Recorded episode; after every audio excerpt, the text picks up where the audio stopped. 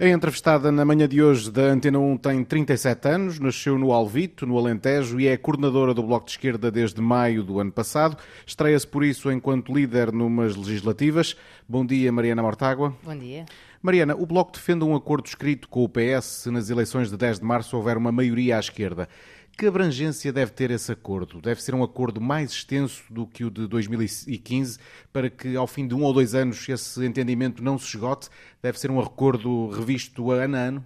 Deve ser um acordo que eh, resolva e que vá ao encontro dos principais problemas do país e que tem que ter uma natureza estrutural, ou seja, eh, tem que ter medidas que resolvam problemas estruturais que se foram agravando e nós identificamos, obviamente, as questões do acesso à saúde, da educação, da habitação e dos salários como questões centrais. É óbvio também que hoje a exigência desse, para esse acordo, para esse entendimento, para essas soluções, é muito maior do que era em 2015 porque não estamos a falar apenas, e o Acordo de 2015 não foi apenas isso, mas não estamos a falar de um ponto de partida que é reverter medidas um, da direita que a direita deixou, estamos a falar de uma mudança estrutural que sirva à maioria das pessoas.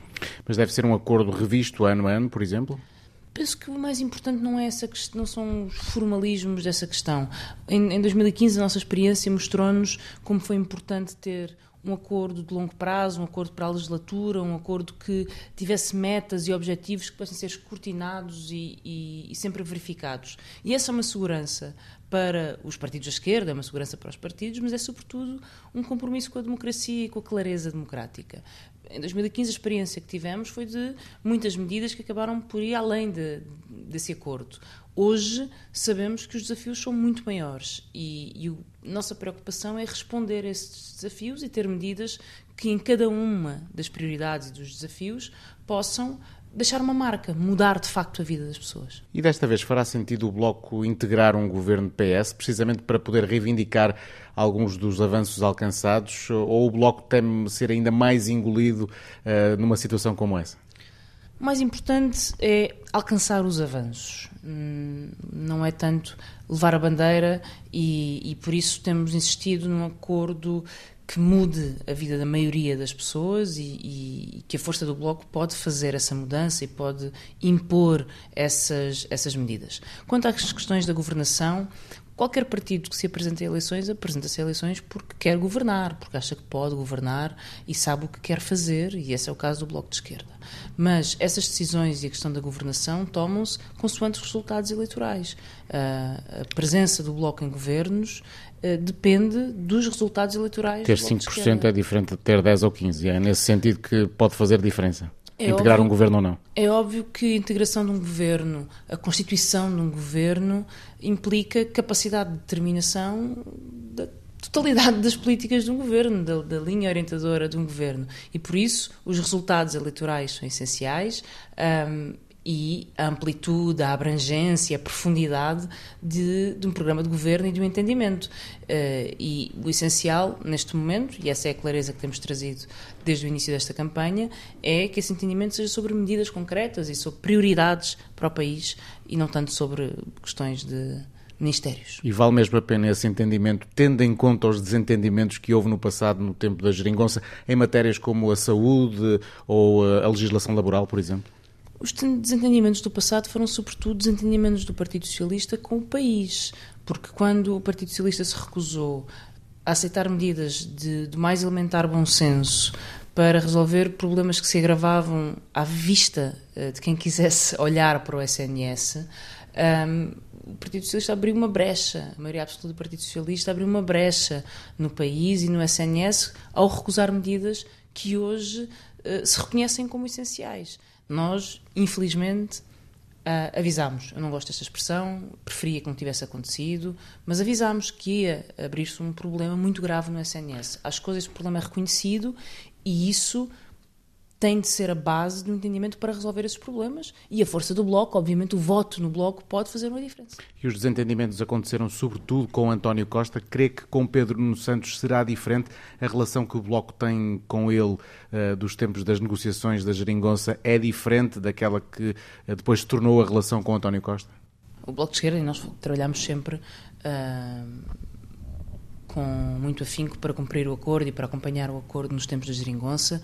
A relação de trabalho que temos com Pedro Nuno Santos, que era o responsável por essas negociações por parte do governo foi sempre boa e fazemos uma avaliação positiva dessa, desse, desse trabalho em, em conjunto. Agora, depois disso, veio uma maioria absoluta do Partido Socialista e que nós sabemos que foi assente na vontade, precisamente, de ter essa maioria absoluta e não de continuar um caminho de entendimento e de, e de avanço em questões tão essenciais como a saúde ou como, ou como o trabalho. E isso leva-nos a uma aprendizagem que é essencial e essa é a aprendizagem também de 2015, que é, um, é força relativa que faz a diferença.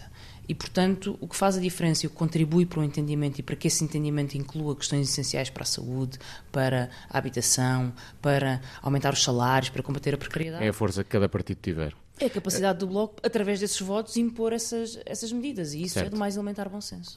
Olhamos para as medidas concretas do programa eleitoral do Bloco e para a forma como elas se podem encaixar num acordo de governação à esquerda. Na questão do tempo de serviço dos professores, o PS defende a reposição de todo o tempo perdido em quatro anos, o Bloco em apenas um ano. Até que ponto é que o Bloco está disposto a ceder para se alcançar aqui um meio termo? Compromisso essencial para alcançar aqui é com os professores.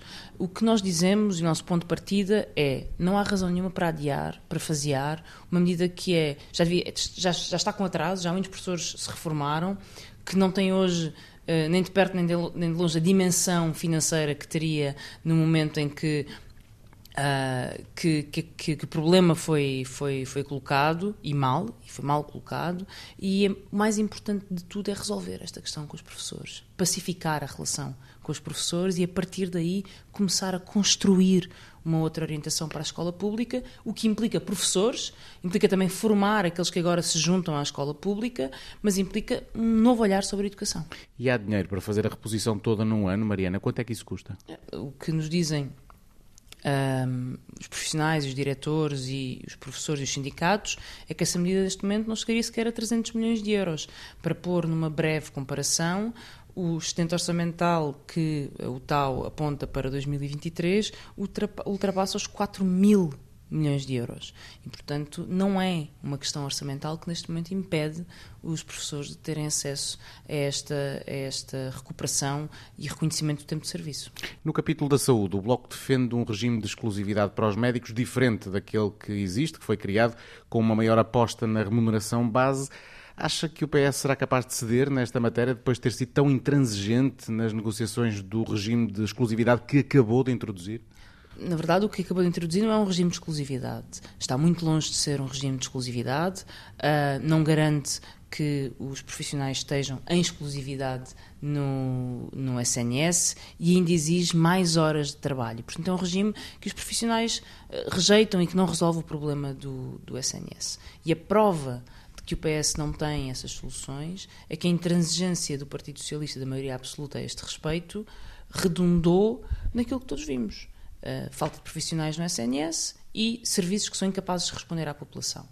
E se nós hoje queremos dizer que o SNS tem futuro e que pode ser reinventado e que pode garantir equipa de saúde familiar a toda a gente e que essa equipa de saúde familiar já não é só um médico, é também um enfermeiro, é também um nutricionista, o psicólogo ou o dentista e profissional de saúde oral, então temos que conseguir olhar para o SNS e pensar como é que integramos e fixamos os seus profissionais, como é que damos um horizonte de futuro, de carreira, de compatibilização entre vida pessoal e vida, e vida, e vida profissional.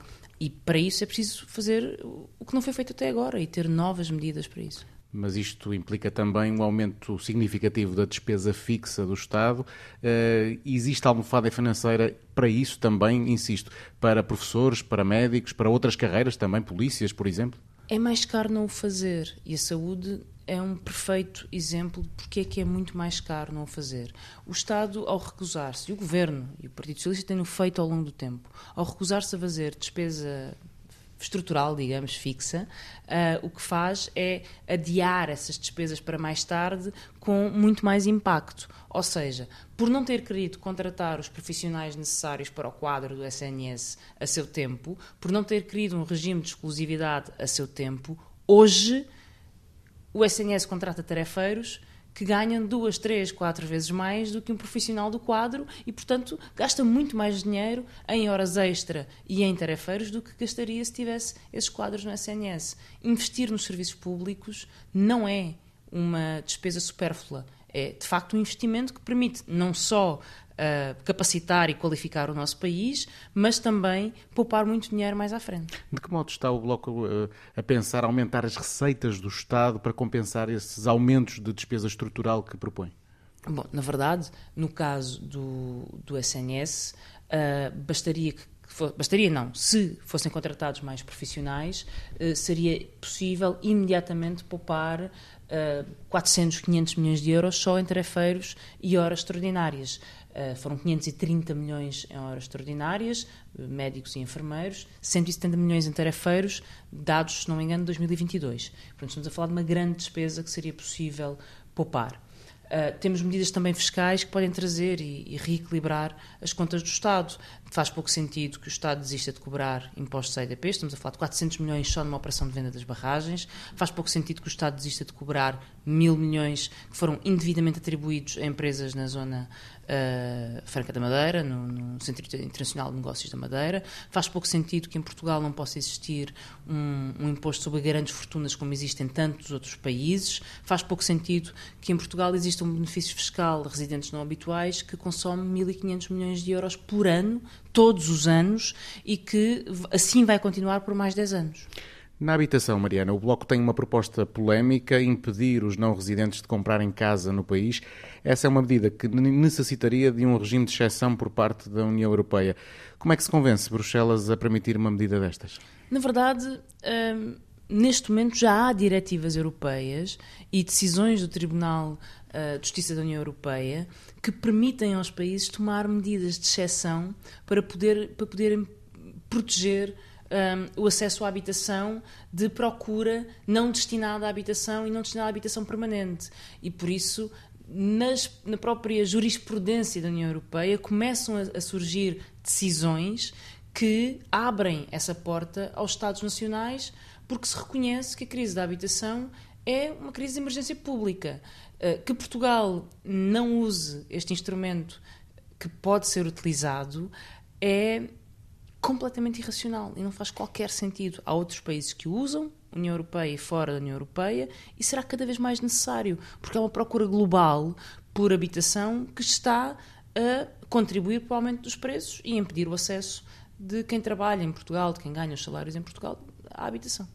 Ainda no capítulo da habitação, o Bloco quer também limitar os spreads no crédito à habitação da Caixa Geral de Depósitos. Essa é uma medida que Pedro Nuno Santos chegou a equacionar, mas eh, agora o secretário-geral do PS diz que o Estado não pode dar essa ordem à Caixa. Este não é um sinal de que o PS pode comprometer um acordo à esquerda com este género de mudanças de posição? É um sinal de que o PS hum, fará se houver força da esquerda para impor essas medidas. E isso já aconteceu no passado e acontecerá no futuro. Quando nós olhamos para o problema dos juros do crédito à habitação, não há nenhuma solução melhor que esta. Não existe outra. Uh, qualquer outra medida implica canalizar centenas de milhões de euros de dinheiro público para ajudar em prestações de crédito à habitação, ou seja, para subsidiar lucros da banca. Partindo do princípio que isto é uma situação inaceitável, porque é que há dos Estados contribuintes subsidiarem os lucros da banca, é preciso outra medida. E esta é a melhor. A Caixa é um banco público, pode baixar os juros e, ao fazê-lo, pode arrastar o mercado e pode baixar os juros dos novos créditos e dos créditos atuais. É uma política comercial, como qualquer outra, para ganhar cota de mercado. Tem margem de lucro para o fazer, tem margem de capital para o fazer e a prova de que é possível é que acho que todos nos lembramos, e quem não se lembrar pode ir à página do Partido Socialista, recordar um momento em que o Primeiro-Ministro António Costa anuncia ao país que a Caixa Geral de Depósitos irá assegurar um balcão em cada conselho. Portanto, se a Caixa Geral de Depósitos pôde cumprir critérios de serviço público no caso dos balcões em cada conselho, também pode no caso de uma política comercial e concorrencial que beneficie as pessoas, ao mesmo tempo beneficiando a Caixa numa, na sua competição por cota de mercado. Na questão dos salários, um dos grandes desafios dos últimos anos é o aumento do salário médio. Eh, como é que esse aumento se consegue? O acordo de rendimentos assinado pelo governo de António Costa com os parceiros sociais, com alguns dos parceiros sociais, é um bom acordo para promover essa subida de rendimentos? O acordo de, de rendimentos uh, foi feito na altura da maioria absoluta do Partido Socialista, deu a maior borla fiscal às empresas na, na, dedução de prejuízos nos lucros futuros, uma coisa que não foi feita nem nos tempos da Troika. Uh, é, uma, é uma medida de dimensões pouco reconhecidas em troca de nada. Em troca de uma cheia de nada. As empresas querem subir, sobem os salários. Que não querem subir, não sobem os salários. E, portanto, não só foi feito um acordo que deu uma um privilégio fiscal garantido em troca de nenhuma garantia de aumentos salariais, como o próprio Estado, a indicação que deu ao privado é não se aumentam os salários à inflação, porque isso é, é alimentar uma espiral inflacionista. E foi a partir desta atitude do Estado e do Governo que as pessoas começaram a perder poder de compra desde 2022, quando começaram a aumentar os, os preços e quando começou a aumentar a inflação, sem que os salários acompanhassem. Mas qual seria a receita do Bloco para esse aumento gradual do salário médio? Há várias medidas para o fazer. Em primeiro lugar, o público tem de o fazer com os trabalhadores do Estado. São uma indicação ao privado e o Estado tem que pagar melhor. Uh, não podemos viver num país em que o Estado paga uh, profissionais qualificados na ordem dos mil euros, porque isto é uma indicação para o privado fazer o mesmo. Em segundo lugar, é preciso aumentar o salário mínimo nacional, certamente, mas garantir que os outros salários são arrastados pelo salário mínimo nacional. E isso quer dizer contratação coletiva, contratos coletivos de trabalho, há medidas no campo laboral que podem ser tomadas para alargar a abrangência destes contratos coletivos de trabalho. Finalmente, leques salariais. É uma medida muito potente, porque nas maiores empresas que empregam muita gente, em que a disparidade salarial entre o trabalhador médio e o presidente do Conselho de Administração ou o Conselho de Administração é maior, se houver uma regra que diz muito bem, o presidente do Conselho de Administração pode ganhar os milhões que entender, mas não pode ganhar 12 vezes mais do que ganha um trabalhador, isto quer dizer que os, os salários têm de subir. É preciso subir os salários e encontrar regras de igualdade e de justiça salarial. Mariana Mortágua, olhando para a campanha e para a pré-campanha, é inevitável perguntar-lhe se se arrepende de ter trazido o tema da renda da casa da sua avó para o debate com Luís Montenegro e para, e para a campanha, no fundo. Não, não me arrependo nem, nem podia de trazer para o debate uma das leis mais cruéis que já existiu neste país. E uma lei que é cruel e que as pessoas reconhecem como sendo cruel, porque criou medo nas pessoas, porque era de tal forma perversa que foi considerada inconstitucional, precisamente porque criava uma obrigação e um medo, sobretudo nas pessoas mais idosas, relativamente ao que ia acontecer no futuro. E essa lei das rendas, foi o início da crise da habitação, foi responsável Uh, não só por uma situação de medo, de sobressalto, foi responsável também por aumentos de rendas e ainda agora ao longo da campanha vamos vendo os seus impactos. Um, quando fazemos visitas a coletividades que hoje estão a ser expulsas dos sítios onde estão por causa dos aumentos das rendas, ainda é ainda é o efeito da Lei Cristas a, a funcionar, como no caso dos combatentes em Lisboa, 118 anos de história. Para fecharmos, que estratégia tem delineada para contrariar o voto útil no PS, para impedir que o PSD governe, mesmo que em minoria, depois de 10 de março? A estratégia, na verdade, é dizer às pessoas ao que vimos e dizer às pessoas que temos soluções para vários problemas que importam na sua vida e, e, soluções que mais ninguém traz para resolver a crise da habitação e para baixar o preço das casas, que vão das rendas aos juros do crédito à habitação, que vão dos salários, leques salariais, do combate à precariedade, as soluções para a saúde, uh, para a educação, para os transportes, para a crise climática. Temos todas essas soluções que são execuíveis, que são sensatas. E para serem postas em prática é preciso força do Bloco de Esquerda e é preciso constituir um, uma maioria que permita que permita ao país olhar em frente e ter, e ter a certeza desse, desse futuro. E o voto no Bloco de Esquerda vale isso, vale essa garantia. E hoje, quando as pessoas olham para trás e pensam em qual foi o único governo que foi capaz de cumprir as suas promessas, a governação mais estável, foi precisamente a governação em que o Partido Socialista uh, se dá o caso Partido Socialista até perder as eleições e em que a esquerda tem capacidade e força para impor as suas propostas. Mas não temos efeitos do voto útil, como em 2022? O passado mostra que o voto útil em 2022 redundou numa maioria absoluta arrogante, instável, que agravou as principais crises do país e que, quando as pessoas votaram por convicção, por determinação em 2015, isso permitiu a melhor solução uh, e a melhor governação de que este país tem memória. E por isso, neste momento, é com base nessas aprendizagens que temos que olhar para o futuro e tentar construir um Portugal que responda aos desafios dos seus tempos. E é em nome desse compromisso e dessa, e dessa necessidade que o Bloco de Esquerda se apresenta a estas eleições e uh, pede o voto no Bloco de Esquerda para podermos levar a cabo estas propostas e estas medidas. Mariana Mortágua, obrigado. Boa sorte Obrigada. para a noite de 10 de março. Mariana Mortágua é entrevistada esta sexta-feira na manhã da Antena 1.